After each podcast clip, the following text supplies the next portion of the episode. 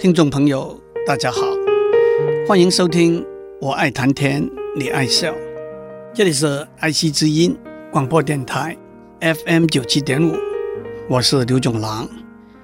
最近几个礼拜，我们谈中国法律制度的发展。我们从三皇五帝的时代谈起，按照《尚书》《舜典》的记载，虞舜的时候已经有法律的订定。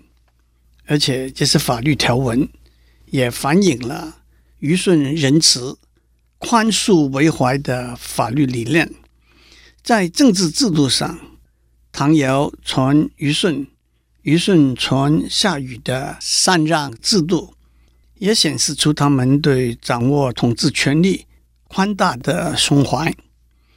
夏禹的儿子启建立了父传子、子传孙的世袭制度。夏朝维持了四百多年，也订定了号称有三千条的详细的刑法。成汤伐夏，建立了商朝。商朝的法律总体来讲是严谨有序的，而且富于伦理性。商朝维持了大约六百年。武王伐纣，建立了西周三百多年的天下。在政治上，西周建立了封建制度，那就是通过分层统治的方式，天子是全国的至尊。周代的法律思想以德、行、礼这三个观念来互补，相辅相成。明德就是遵从、崇尚道德，更进一步以道德来教化老百姓。慎罚。就是依法执行，当罚则罚。周公治理也订定了规范人和人之间相处互动的礼仪。德是鼓励性的引导，礼是禁止性的规范，刑是惩罚性的吓阻。周平王在公元前七百七十年东迁，就是东周时代的开始。一直到公元前两百二十一年，秦始皇登位，一共五百多年。这一段时间又可以分为春秋和战国两段。春秋时代，周王室逐渐衰微，几百个诸侯相互混战。三百多年之后，彼此吞并的结果，周王室更加衰落，崛起的就是齐、楚。燕、韩、赵、魏、秦的所谓战国七雄，两百多年合纵连横，相互斗争。远在公元前七百七十年，周平王东迁的时候，秦襄公率兵护送有功，被封为诸侯。从一个小小的诸侯开始，差不多四百年之后，秦孝公重用商鞅。商鞅变法，带来秦国经济上、政治上、社会上、法律上全面的改革。秦国有一个偏远的，连诸侯会盟都没有资格参加的一个小国，要为西方的一大强国。到了差不多一百年之后，秦王嬴政灭六国，一统天下。让我交代一下，嬴是秦族的姓。政是他的名字。秦皇嬴政统一天下之后，他认为他的功业亘古未有，他要为自己确定一个新的称号。他说：“名号不更，无以称成功，传后世。”他把三皇五帝里头的皇和帝两个称号加起来，自称为始皇帝，并且说。后世就是二世、三世，以至于万世。从这个时候开始，皇帝就成为中国最高统治者的称谓。皇帝制度不仅是最高统治者名号的变更，也标志着中央集权制度的确立。皇帝集行政、立法、司法权于一身。皇帝的命令。是最高的法律的渊源，国家一切形式的法律都是以皇帝的名义颁布的，而且皇帝可以随时修改或者废除原有的法律，这就是立法权。但是同时，皇帝也全面控制国家的司法权。自古以来，中国就没有独立的法院系统，司法审判是各级中央和地方官的职能。但是，重大案件的最终裁决权还是掌握在皇帝手里。这种专制独裁的皇帝制度的确立，可以说有几个因素：第一，秦始皇的个人人格特质，按照《史记·秦始皇本纪》的描述，他缺乏仁爱，有虎狼之心，穷困的时候可以礼让他人，得志的时候轻易可以吃掉他人，不可长久和他来往。第二，春秋战国几百年来，社会动乱不堪，政治经济制度的大改变。是必然的产物。第三，法家思想的兴起，在中国法治的发展里头，法治这个观念可以说是在由韩非子集大成的法家思想里头具体的呈现出来，也可以说是秦代法律的中心思想，而且一直流传到历代。同时，在西方的社会里头，法治这个观念也在古希腊时代。开始被提出来，让我们先跳高一个层次，谈谈法治这个观念。法治这个名词在英文是 rule of law，最基本的原则是法律是社会最高的规则，具有凌驾一切的地位。任何人，包括立法和执法的人，都必须遵守。它的目的就是维护个人权益。和社会的秩序和安定，法律没有追诉权，那就是不能追诉立法以前的犯罪行为。法律必须清晰地记录下来，必须公布，让大家知道。法律要避免互相抵触，法律不能够做出不可能的要求或者规定。法律必须有稳定性，但是也必须随着社会。和政治制度的改变而调整。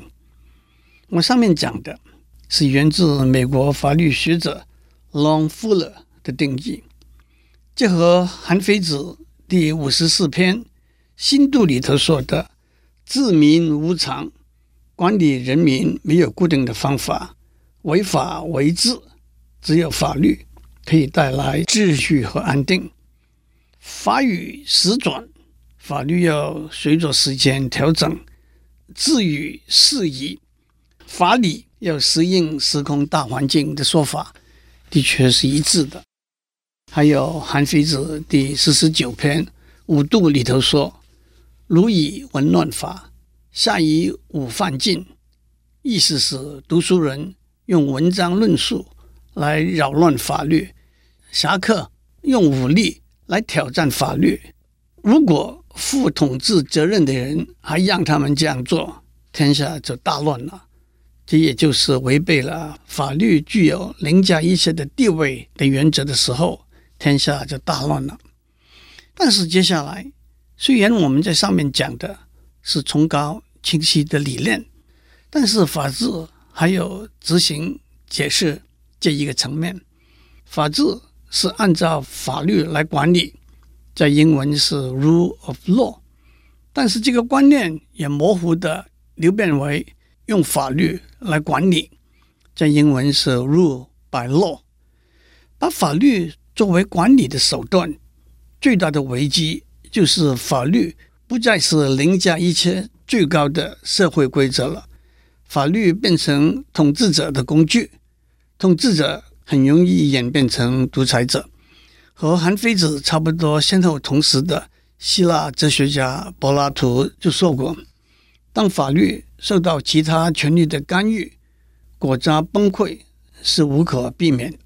反过来，让法律做政府的主人，政府做法律的奴隶，那就会国泰民安了。但是在现实的执行和解释上面，法治这个观念并不是没有困惑。”或者难行的地方。举例来说，太过详细繁琐的法令，是不是失去了适应的灵活性？不溯既往的原则，是不是有失公平性？依法行事，有时候会带来意料之外的后果。尤其是到了近年，有丰富经验、人脉和财富的人，往往可以为他自己的利益扭曲法律的解释。更何况，在现实里头，按照法律来管制 （rule of law） 和用法律来管制 （rule by law） 往往是混在一起，没有办法清晰的分割的。让我们还是回到秦朝韩非子的法家思想。在韩非子之前，法家分为三派，以商鞅、圣道和申不害为首。让我们先把时间点弄清楚。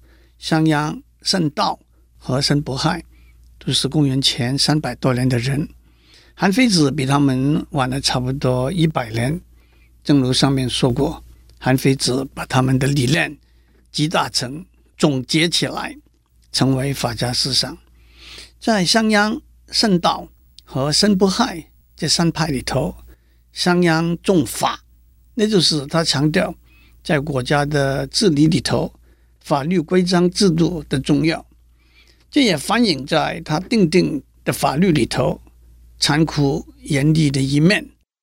圣道重视，那就是他强调在国家的治理里头，权力和威势的重要。在《圣子威德篇》里头说，龙和蛇在云雾里头腾飞，是靠云雾的依托。云雾消散，他们就跟地上的蚯蚓没有两样了。云和雾就是权力和威势。他又说，没有了权势，贤明如尧帝也治理不了三个人；有了权势，昏聩平庸如夏桀却可以论天下。申不害重术，也就是管理、指使、驾驭下属的方法和手段。韩非子说：“术就是根据每个人的能力派遣他的工作和官位，要让他名实相符，又用皇帝的生杀大权来按照臣子的才能和表现来赏赐和惩罚他们。”我们在上面讲到，在春秋战国时期。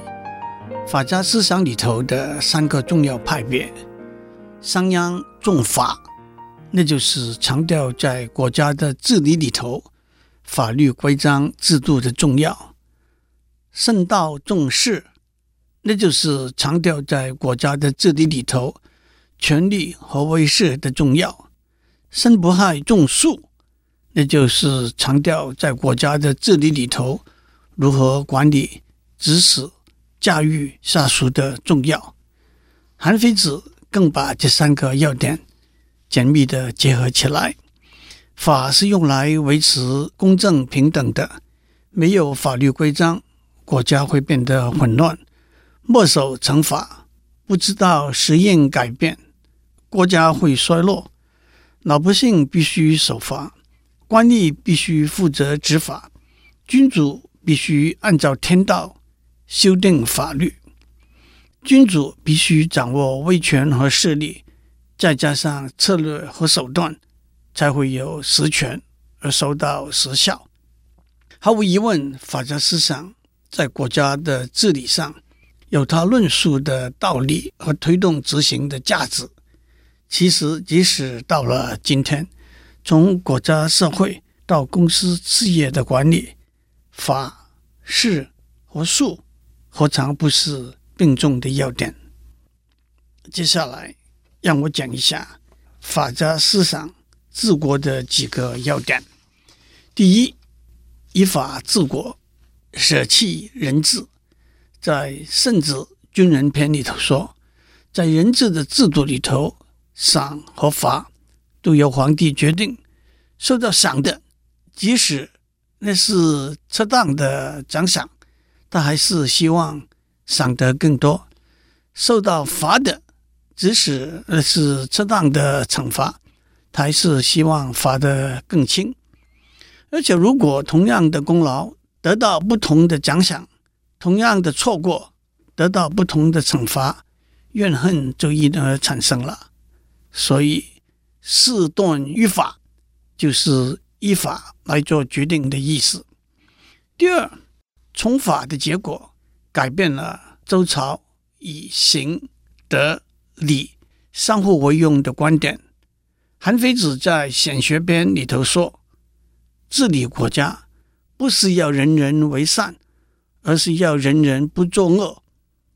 着眼大多数的人，少数的人无关宏旨，所以要努力执法，而不是要立德。韩非子的老师荀子主张礼治，他认为礼比法更根本，以礼为主，以法为辅。但是法家却主张。弃礼任法，那就是放弃礼，专注在法上面。第三，中央集权、专制主义的理论是韩非子法律思想的出发点。韩非子在《物权篇》里头说：“事在四方，要在中央。事情在天下四方发生，但是权力要集中在中央。”只要把握住权力，四方都会服从了。而且韩非子认为，君臣是对立的。他把君主的权势比作水，人臣是水里头的鱼，权势不可以错给别人。君臣之间没有骨肉之亲，臣是君，是因为君的权势而不得已而已。所以君主必须。绝对专制，这种理论就是秦始皇建立中央集权专制主义的做法的基础。第四，法家主张严刑重法，重刑是禁止犯罪的根本，这也就是近代所说的吓阻的功效。我们在上面讲过，远在春秋战国时代，公元前五百三十六年，把刑书铸在一个鼎上。公布出来的资产，它有一个比喻：火是猛烈的，大家都害怕火，所以很少人被火烧死；水是软弱的，大家都要到水里头去玩，所以很多人被水淹死。因此，治理人民用严厉的手段容易生效，用宽容的做法难有成果。这也就是在记载。商鞅一派的论述的《商君书》里头，《赏刑篇》说的“禁奸止过，莫若重刑”，意思就是要禁止人民犯过，没有比严刑重罚更来得有效的了。第五，法家是主张有了犯罪的意图，即使还没有犯罪的行为，是要被惩罚的。在《商君书开设篇》里头说，犯了罪才加以惩罚，就不可能抑制犯罪的行为。所以，刑用于张过，就是在犯罪行为发生以前，先加以刑罚。用现代的说法，就是预防主义，这可以说是重刑主义的一个后果。不但和现代的法律思想不符合。也跟《大戴礼记》礼察篇里头说过的，礼是用来禁止犯罪行为的发生的，法是用来惩罚已经发生的犯罪行为的。第六，法家主张长国弱民，在《商君书弱民篇》里头开宗明义就说：“民弱国长，民长国弱。”所以要把国家治理得好。必须让人民在贫穷困弱之中生存，然后利用奖赏和惩罚来驱使他们，国家才会富强。在法家来看，富国和富民、强国和强民是两者不可兼得的。让我做一个总结：今天我们看到，从战国时代到秦始皇一统中国这一段时间里头。政治和法律思想的发展的脉络。在动乱的环境里头，依法治国是重要的；在民不聊生的环境里头，德和礼的功能也就相对减弱了。在几百个诸侯厮杀争夺多年之后，中央集权是一个可以预料的反动，专制制度和严刑重法的结合，也就形成了军重民贱、强国弱民的观点。今天我们几乎没有讲到任何秦始皇治国的历史，但是光是从秦朝法律制度的建立。秦始皇治国的历史，可也不是脉络分明、历历如绘吗？祝您有个平安的一天，我们下周再见。